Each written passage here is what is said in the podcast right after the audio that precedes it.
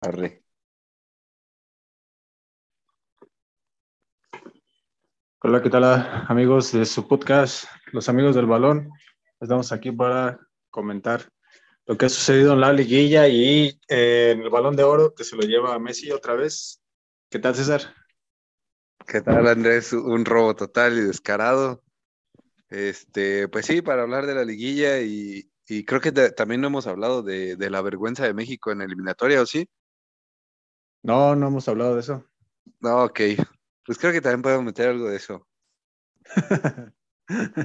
Eh, bueno, vamos a empezar con, pues con lo que está un poquito más fresco, eh, que es con la liguilla del fútbol mexicano. Pues merecido los semifinalistas, por excepción del Atlas, me parece que eh, los demás equipos fueron los que salieron a, a, proponer, salieron a jugar, salieron a pues hacer lo que saben. la América una decepción, una vergüenza total para su afición y para un aburrimiento total para todos los que vimos el primer partido en la ida en CU. Em, no puedes jugar así siendo, siendo cualquier equipo de fútbol. O sea, no puedes, eh, no puedes salir a, a, defenderte, a no perder y en vez de buscar la victoria. Y menos siendo la América, que se supone que es el club o, un, o uno de los clubes más grandes de, de México. Pero dijo Solari que fue culpa del Puma Dijo que fue Pumas el que no lo dejó jugar. Que, que ellos sí trataron de, de, imponer su estilo, pero que no lo dejaron. ¿Pero cuál estilo tienen? ¿El estilo de tirarse atrás y defender? No, es una vergüenza, de verdad. de América fue increíble para el plantel que tiene. Este, fue tristísimo lo que ocurrió en CEU, un partido de verdad infumable. Eh, un partido de esos que se te hacen eternos. Eh, luego, aparte, pues ya era noche, o sea, no te pueden poner esos espectáculos de esa manera. Y la vuelta, pues un Pumas con puro corazón, jugadores de los cuales pues no se espera mucho, los brasileños, estos que llegaron de tercera división de Brasil, Corozo que se la jugó a todo, Mozo que también sacó el corazón y, dio buenos partidos, y un portero sin manos como Ochoa que no puede ser. O sea, no puede ser que no pueda salir a cortar una pelota en tu área chica. ya lo de Ochoa ya es, ya es una burla completamente. Y los americanistas este, enojados por, por un gol que le anularon a Henry Martin en, en clarísimo, fuera de lugar. Eh, ya reclamando tonterías creo que deberían estar más bien enojados con su entrenador y con sus jugadores que de verdad no, nunca mostraron querer estar en semifinales. Pues más bien enojados con ellos mismos porque no, no demostraron ser jugadores de fútbol eh, con, con, ambición, con ganas de, jugar fútbol.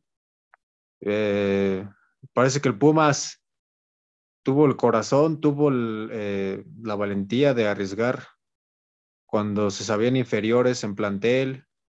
Eh, yo creo que con lo que le pagan a un jugador de la América le alcanzan a pagar a toda la plantilla de Pumas.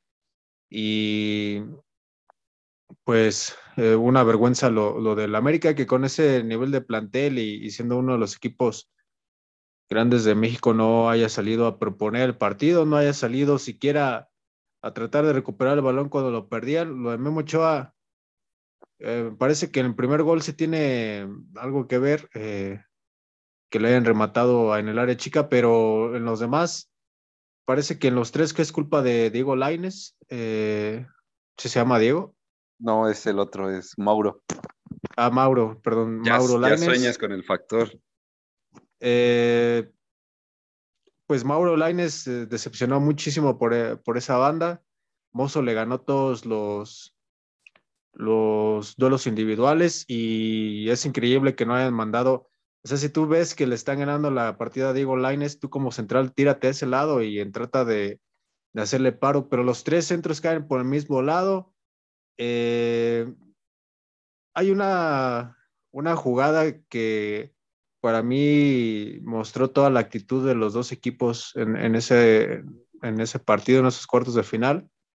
y es una jugada del tiro de esquina, no me acuerdo si era de los primeros que tenía los Pumas, pero donde Dineno le pega dos veces al poste, remata una vez, pega en el poste y los tres jugadores de la América se quedan viendo al balón y ninguno va por él. Y Dineno otra vez con, con coraje, con garra, con entusiasmo, va y salta otra vez entre los tres jugadores y vuelve a rematar, aunque le vuelva a pegar al poste. Pero ninguno de los tres ni siquiera estorbar a Dineno.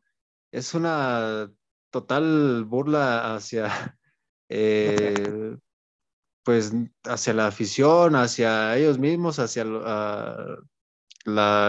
valor de la competición, de no dar lo mejor que tienen. Eh, qué bueno y es justo totalmente que se haya ido la América. Para mí el penal también mm, es, inventado, eh, pero bueno, sabemos que la América juega con 12 jugadores y eh, bueno, y ahora más porque pues está el VAR. Y bueno, de, esos, de ese duelo me parece totalmente justo que haya pasado Pumas. Eh, no van a correr a Solari, va a seguir en la institución. Me parece más que, ganas de la directiva de mantenerlo, parece falta de dinero para, para traer a más gente. Eh, y qué bueno que se queda la América. Ah, después el Atlas Monterrey, otro partidito que Dios santo. Eh, no se esperaba nada, yo no esperaba mucho esta liguilla, eh, pero aún así lograron aburrirme, decepcionarme totalmente el miércoles. Y el sábado yo pensé que después del gran partido, porque fue un buen partido el de Pumas América, yo pensé que se iba a ver algo mejor en el Atlas Monterrey. una vergüenza total lo de Monterrey, que con esa plantilla, con la plantilla más cara del fútbol mexicano, no haya sido capaz de, de remontarle al Atlas, que también jugó, no sé, de los 90 minutos de, bueno, el primer partido para el olvido, el segundo de los 90 minutos, yo creo que 10 minutos jugaron bien y los otros 80 minutos totalmente perdidos en la cancha. Eh, un asco de partido porque Aguirre se, dedicó a reclamar todo al árbitro. y un partido cortado con muchísimas faltas. Eh, eh, bueno, de plano no, no, quiero ni hablar del partido, que eh, ojalá hubieran perdido los dos, pero bueno, pasó el Atlas. Pero pobre Aguirre es que tiene un plantel muy corto, recuérdalo. Dijo que, es muy corto ese plantel, no, no le alcanza con lo que tiene Monterrey.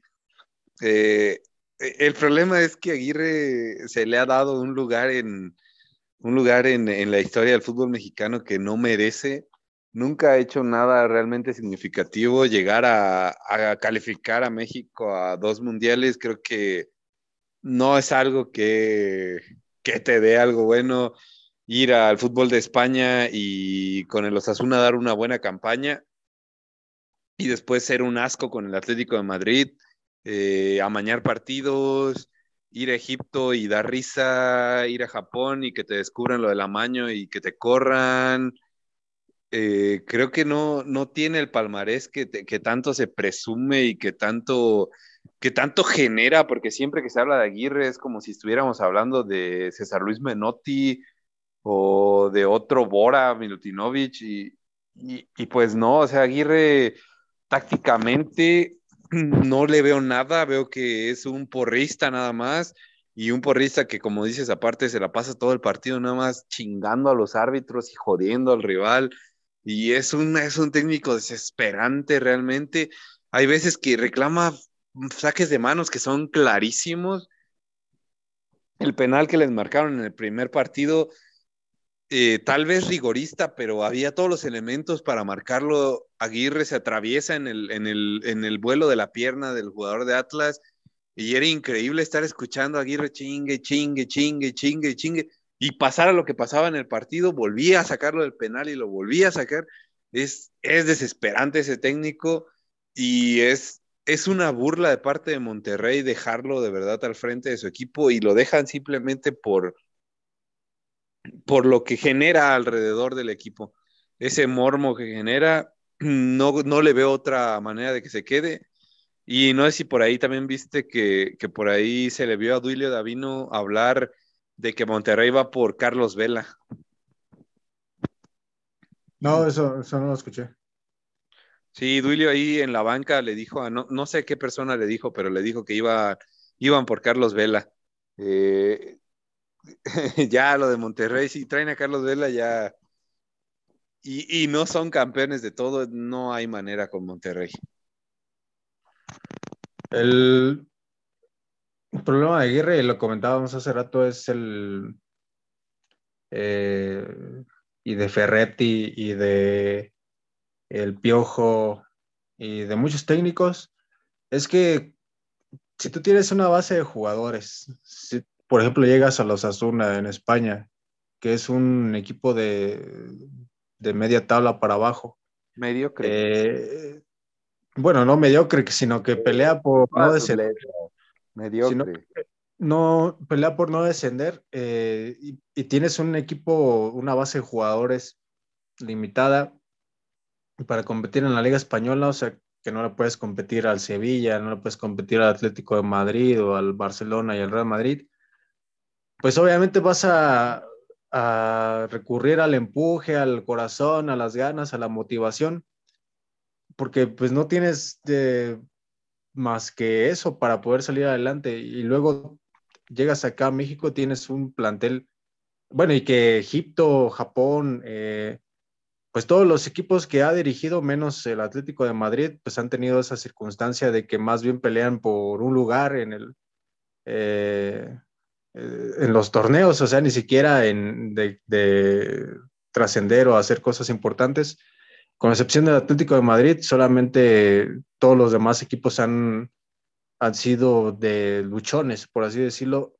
Y cuando llegas aquí al fútbol mexicano y te encuentras con la plantilla más cara, pues es tú, tú, también tendrías que portarte como el más caro, o sea, fútbol champán, eh, usar eh, jugadores ofensivos, jugar a la ofensiva, proponer el partido. Eh, porque si vas a salir a defenderte con esa plantilla que tienes y lo mejor que tienes lo tienes al frente en vez de, de atrás. Por ejemplo, Barcelona, yo nunca lo vi que con, cuando estaba Messi, Iniesta y Xavi saliera a defenderse con con Piqué y con Puyol. Puyol era muy bueno, pero Piqué era malísimo. Entonces, siempre busca tener el, balón allá adelante, trata de que tu, tu, juego sea de tener el balón y de proponer y no de, salir a defenderte. Eso es por el lado del Monterrey, que es un fracaso, porque el Monterrey pues está armado para ganar todo. Eh, ahora que vayan al Mundial de Clubes, eh, seguramente, ojalá que no sea así, pero no, no se les augura algo bueno.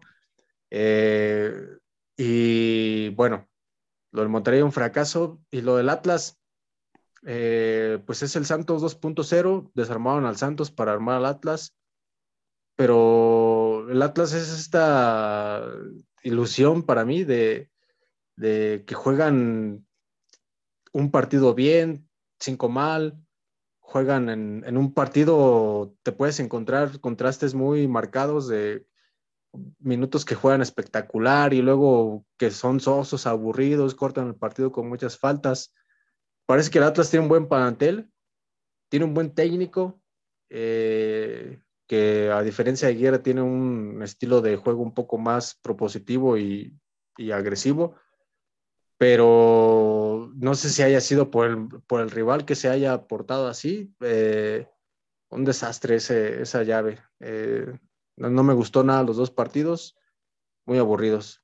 Eh, y luego León, Puebla me pareció el mejor encuentro de, de, los cuatro. El Puebla, pues un reconocimiento por haber llegado hasta este lugar, hasta esta instancia con una plantilla muy limitada que se renovó casi totalmente, que dejaron ir a varios jugadores que eran importantes con Reynoso y que con Larcamón, un, un entrenador muy joven que ni siquiera llegó al profesionalismo, sino que eh, pues es creo que, eh, no sé si licenciado en educación física o, o entrenador, no sé cuál, cuál sea su, su profesión, el que se dedica al deporte y, y lo ha hecho bien. Eh, tú ya lo pides para tu Cruz Azul. Yo te digo, ya por favor, paren de echar a perder eh, técnicos, porque cada que se va al Cruz Azul, pues llegan como eres y se van como villanos, como los peores técnicos del mundo. Así ha pasado con varios, con Memo Vázquez, con incluso Tomás Boy, que llegó más o menos bien y ya después de ahí no ha, no ha visto venir la suya. Eh, Romano, que también llegó ahí y hasta lo secuestraron. Eh, Sergio Bueno, bueno, ese, ese era malo. Era malísimo ya. Era malísimo, pero después de Cruz Azul se, se acabó su carrera. Eh, bueno, eh, te digo ya, por favor, hay que pararle, ¿no? Ya, ya basta. Muy notable lo Arcamón y el Puebla, y pues me parece también justo porque León, pues, desarrolló mejor fútbol que el Puebla. En cuanto León apretó un poquito el acelerador en León, el Puebla no tuvo respuesta y parece justo, no hay mucho que decir, el mejor partido de los, la mejor serie de los, de las cuatro que, que hubo ahora el jueves y el domingo. Y, y, bueno, yo, para mí el León es, es el más fuerte, yo, yo pienso. En definitiva, sí, León en cuanto a juego, en cuanto a jugadores, creo que es el, el que mejor nivel tiene en la liguilla Sí, como dices, en cuanto apretó, se vieron las diferencias con el Puebla, pero, pero sí nos regalaron un espectáculo que sí es un poco más digno para una liguilla. Ese tratar de ir al frente de ambos, aunque Puebla por momentos trató de echarse un poco para atrás, nunca, nunca renunció al ataque como lo hizo Atlas o como lo hizo Monterrey en el primer partido. Puebla siempre trató de ir y, pues a final de cuentas le logró sacar un buen resultado en la ida a León, pero no, pues no era suficiente. Eh, creo que, esta liguilla sí se ha visto súper empañada por este quitar el gol de visitante. Creo que le ha quitado muchísimo a la liguilla y, volvemos a, a, esos equipos que están por arriba en la tabla, que se vuelven más mediocres al saber que empatando tienen el pase. A, diferencia de lo que vimos en la liguilla pasada, que tampoco es que haya sido un espectaculazo, pero, pero sí se veía un poco más de partidos buenos. espectaculazo. Eh, bueno, ok, yo no sé qué hayas visto tú, pero estuvo, estuvo dos, tres la liguilla. Eh, y bueno, después el último partido con, con Tigres y, Santos. Eh, híjole, un gol de Salcedo en, en, los últimos minutos que parece que quieren borrar con, ese gol todo lo que ha hecho en el último, al menos el último año, eh, que se ha peleado hasta con las piedras, eh, indisciplinas eh, eh, y peleas a diestra y siniestra, se ha peleado más que su técnico, eso ya es, ya, es, demasiado. Ya es demasiado. Y del otro lado, un técnico que está porque Aguirre este tipo de reclamas, hasta su sombra le reclama, yo creo, porque le está haciendo sombra. Almada, terrible. Yo no sé por qué no le dan oportunidad a técnicos mexicanos y, si traemos estos energúmenos del extranjero que pues están como malitos de la cabeza, ¿no? Eh, pues el fútbol se trata de jugar, se trata de, fútbol, estos tipos lo hacen como si fuera un trabajo y, bueno, que sí es su trabajo, pero eh, pues no sé ni cómo describir la repulsión que me da el, el ver la actitud de Almada. Eh, y bueno, lo del Santos, pues bueno, destacable. Eh, digo, después de también de que lo, lo desarmaron para armar al Atlas y pues hicieron un buen torneo, llegaron a la liguilla. Eh, se murieron de nada en el segundo partido, salieron a defender una ventaja de un gol terrible lo del Santos y y el Tigres también, también de nada, o sea, un partido muy soso que también cuando aceleraron los Tigres, pues se vio un poquito mejor, pero pues también, igual que el Atlas Monterrey, si hubieran quedado eliminados los dos equipos, no hubiera pasado nada. Sí, no, como dices, lo, de Almada es de, de, terror. Que el piojo, pues no canta mal las rancheras, o sea, era era increíble lo que se veía en las bancas. Y, Pero además es mexicano, o sea, eso es a lo que voy. Si vas a traer loquitos, pues mejor vete con los loquitos de aquí. Sí, eso sí. Ah, ah, y aún así, creo que ninguno de los dos debería estar dirigiendo en México, la verdad. Este, tampoco el piojo, ya, ya, ya chole con el piojo. Este, pero es que les encanta ser el centro de atención. Y, y, mucha culpa ahí sí también la tienen los medios y las televisoras, porque cada pendejada que hace Almada, cada pendejada que hace el Piojo, ahí están en la pantalla luego, luego. Eh, me sorprendió este partido este, no ver que Tigres goleara, porque pues me dijeron que estaba la nueva figura de, del fútbol mexicano, ese que venía a romper la liga y que, que de 14 goles y 14 asistencias no lo iban a parar. Este, no sé si sí si, jugó, si sí llegó del avión o, nunca aterrizó en México. Este, no, no, no, no lo encuentro. Y también me dijeron pues que estaba el máximo referente extranjero en la historia del fútbol mexicano. Este, y, tampoco lo encontré, o sea, lo de Tigre es increíble. Cardoso ya, Cardoso ya tiene 50 años, ya no puede jugar tan chido. No, ves que ya ves que dicen que ya Guiñac ya está en los niveles de Cardoso, ya, ya está ahí ya está ahí, ahí pisándole los talones. Eh, a lo mejor tú, Van, sé que yo escuché que también fue a Japón, que también fueron a Japón esos dos. Tampoco los vi allá, pero dicen que fueron a Japón, entonces a lo mejor allá se quedaron. puede ser, puede ser. Pero una vergüenza de verdad lo de Tigres, ¿eh? o sea, el plantel que tiene, lo que presume, porque, ah, cómo son los icones. Este, es increíble. Hace rato era impresionante porque estaba leyendo una publicación de, esto que estaba saliendo de del acuerdo entre Chivas y Córdoba para hacer el intercambio entre Antuna y Córdoba.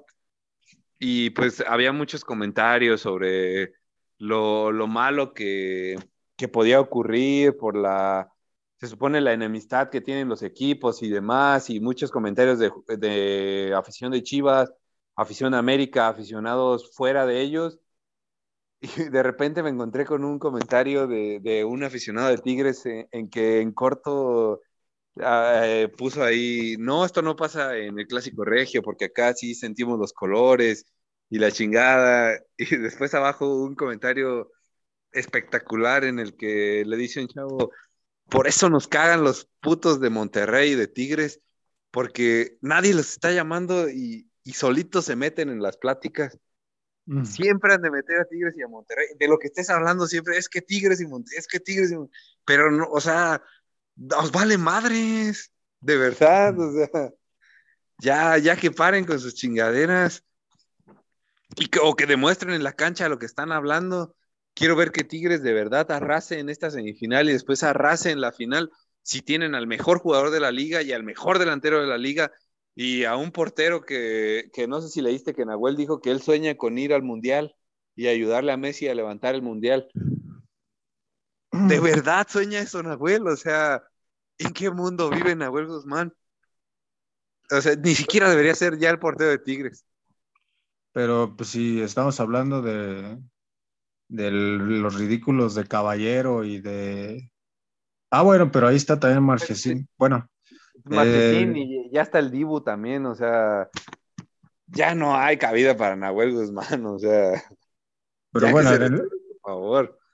En el último mundial, híjole, eh, yo creo que si poner una piedra, a lo mejor la, armaba más que, los porteros que llevaron.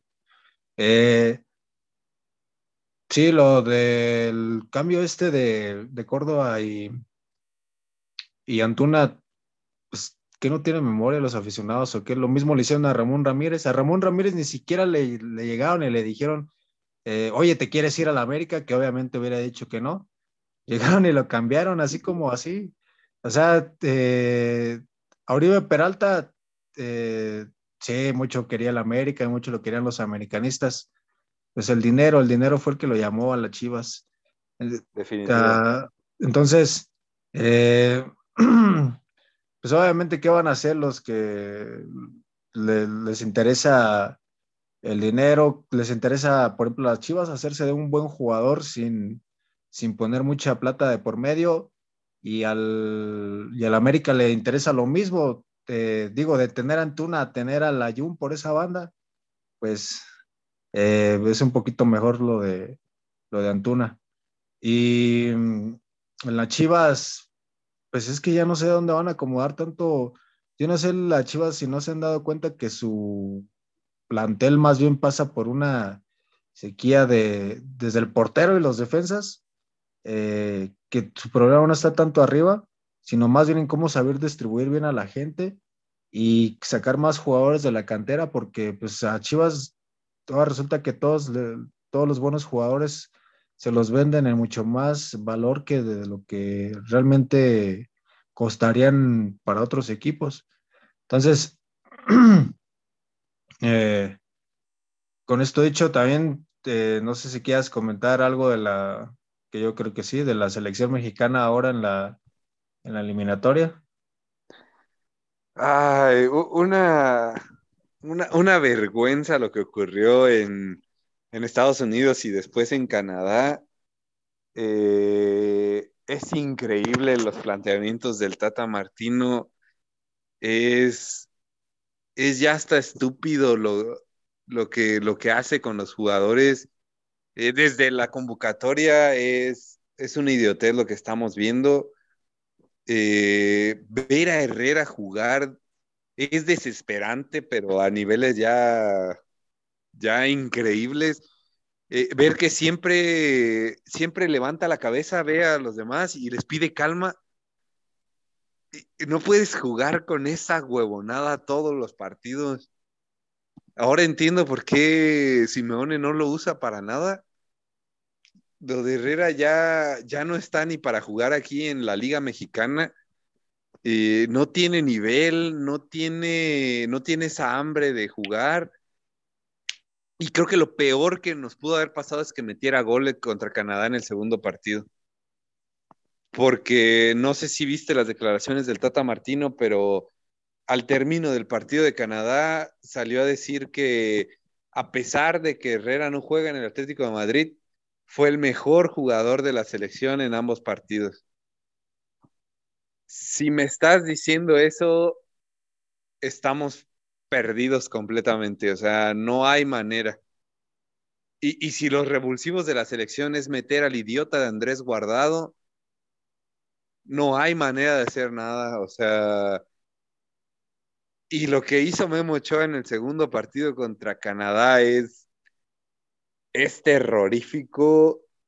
Eh, el segundo gol es increíble cómo le rematan dentro del área chica y ni siquiera puede meter las manos, saca las manos del miedo que viene con el contacto. Y, pues adelante lo de siempre, Chucky completamente solo, Raúl Jiménez desesperado por meter gol, está, está muy desesperado por regresar a meter gol al menos ya entendió el Tata Martino que Funes Mori no es una solución. Eh, Tecatito le queda muchísimo por recuperar de nivel, pero la selección no está para recuperar niveles. La selección está para poner a, los que de verdad están jugando, los que de verdad están bien. Si no trae el nivel el Tecatito con la pena y se queda fuera de la convocatoria, pero el Tata Martino también algo que dijo antes de estos dos partidos fue que eh, él ve que hay muchas eh, ¿cómo se le llama? Se me fue la palabra, eh, jerarquías en la selección y que él no puede mover esas jerarquías. Qué estupidez, dice un técnico así, sin huevos. ¿Qué, qué, le vieron al Tata Martino y por qué sigue al frente de la selección? Pero tú ya sabes la, ya sabes la respuesta a eso, o sea, eh, ya lo hemos dicho muchas veces aquí, el técnico de la selección lo ponen los directivos, la, gente de negocios. Entonces, ¿qué van a favorecer más? Los disque negocios, porque ni siquiera son capaces de, de pensar en un negocio que sea redituable a largo plazo, sino en uno que les dé resultados ya ahorita. Entonces, eh, pues en este caso, Martino va a ser obviamente lo que comercialmente y, políticamente sea correcto, porque tampoco tú, si tu jugador, si tus jugadores están mal, no vas a tú a llegar a quemarlos en la conferencia de prensa. O sea, eso al contrario de hablar bien de ti, porque me parece que el trabajo del técnico pues es, eh, pues sí, dentro de la cancha plantear la estrategia y poner a los jugadores que se supone que saben, pero eh, también es aguantar carrilla de la, o no carrilla, sino aguantar fuego del, de la prensa. Eh, me parece que todos los periodistas pues están en ese entendido, porque ni siquiera veo que lo critiquen tanto. Eh, lo único, en el único caso que lo criticarían sería que le pasara, por ejemplo, como al Chepo, que, que se pusiera en riesgo la clasificación, cosa que se ve un poco difícil que pase, pero aunque sea en reclasificación, pero eh, parece que México estará en el Mundial. Ahora, eh, el problema no es aquí en CONCACAF, o sea, el problema, eh, se, casaron, se cansaron de alabar a Estados Unidos, a la selección de Estados Unidos, cuando sabemos que la selección de Estados Unidos tampoco tiene un muy buen nivel. Sus jugadores sí juegan en Europa y juegan sí en el Barcelona, en la Juventus, pero vamos, la Juventus para mí que va a volver a descender, porque son unos trácalas. Eh, ¿Qué? No, pues te digo. toqué una fibra no, sensible. No, empieces a, no empieces a echar la sal, por favor, eso. Eso nos tiene preocupados, preocupados. Es, que... es increíble lo que han hecho últimamente, o sea, no hay dinero, pero las, para mí que las arcas de Pavel Nedved y de y de el, el presidente y también el tipo pero, este. Pero, pero, Pavel no lo metas, no, no, esto es bronca de Angelini. Es Angelini oye, el desastre. Oye, yo, por ejemplo, sí, pero oye, yo sí soy Pavel Nedved, no soy tan tonto como para no darme cuenta de todo lo que está haciendo Angelini. Entonces, ¿y de cuál es la única forma de lo que lo va a hacer? Pues, oye, Angelini, este, muéchate con un varito, ¿no? O sea, eh, yo lo mismo pensaba, por ejemplo, de Platini, y decía, no, Platini, pues Platini, ¿no? Pero resulta que era igual de corrupto que Blatter.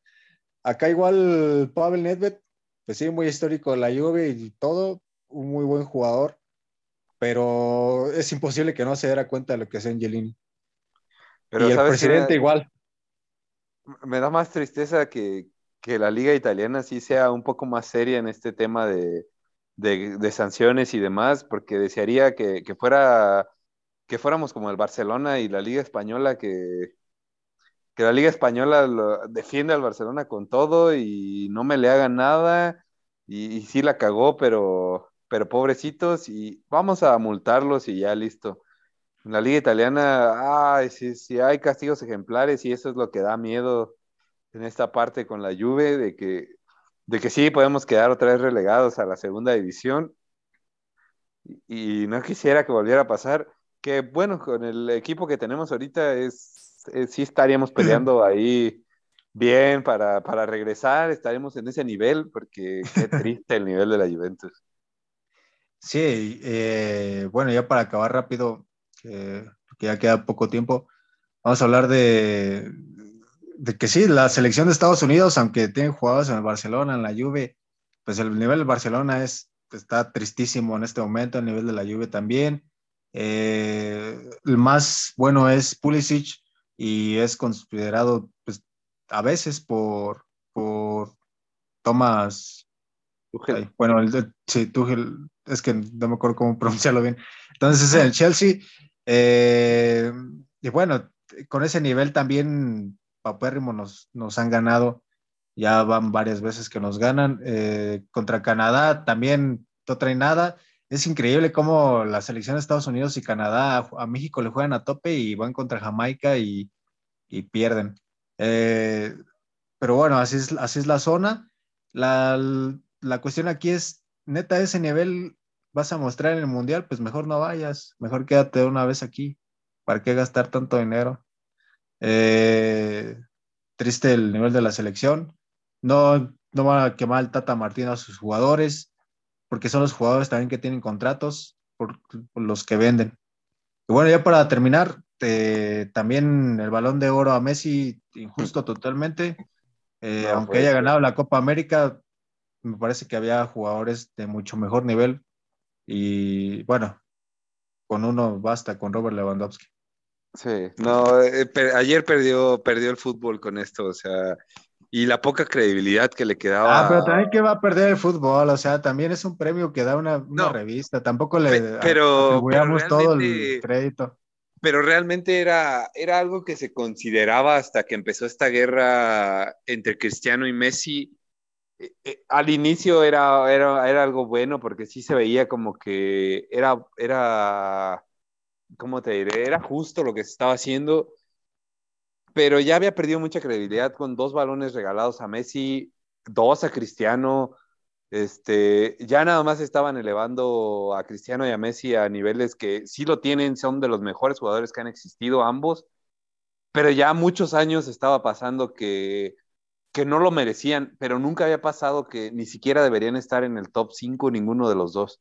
Siempre estaban ambos ahí peleando no para ganarlo, pero peleando. Y, lo que sucedió este año sí fue increíble. Este, creo que bastantes personas están pronunciando ya e, en ver que, de verdad fue un robo a Lewandowski y, ya son dos años seguidos que le cometen el mismo robo. El año pasado que se suspendió por pandemia era de Robert y se, y se suspendió porque Messi y Cristiano otra vez no tenían el nivel para haberlo ganado y, no se atrevió France Football de, otorgárselos, pero este año sí se, sí se atrevió y, tristísimo, de verdad. Creo que ya lo único que nos quedan son premios de, lo que quien gane el mundial, quien gane la Champions. Es a lo único que vamos a poder creerle y, lo que nosotros veamos, porque pues puede que el siguiente año se lo den a Cristiano o puede que se lo den a Messi, pero pues ya, ya realmente no representa nada. Sí, bueno, hay que tomar en cuenta que es un premio que da una revista francesa y que votan los demás jugadores, es al sentir de los demás jugadores y técnicos. Y bueno, eh, una injusticia era de Robert Lewandowski, pero ni modo, ¿qué lo vamos a hacer? Bueno, amigos, esto ha sido todo por el, por el día de hoy. Este, se quedan muchas cosas en, en, ahí para revisar, pero ya lo haremos más adelante. Vamos a ver quién, quién sigue vivo en la liguilla y, vamos a ver cómo, eh, qué tal el partido contra, contra Chile de la selección mexicana. Eh, y bueno, esperemos no venir tan negativos la próxima vez. Saludos, César. Hasta luego. Saludos, Andrés. Nos vemos.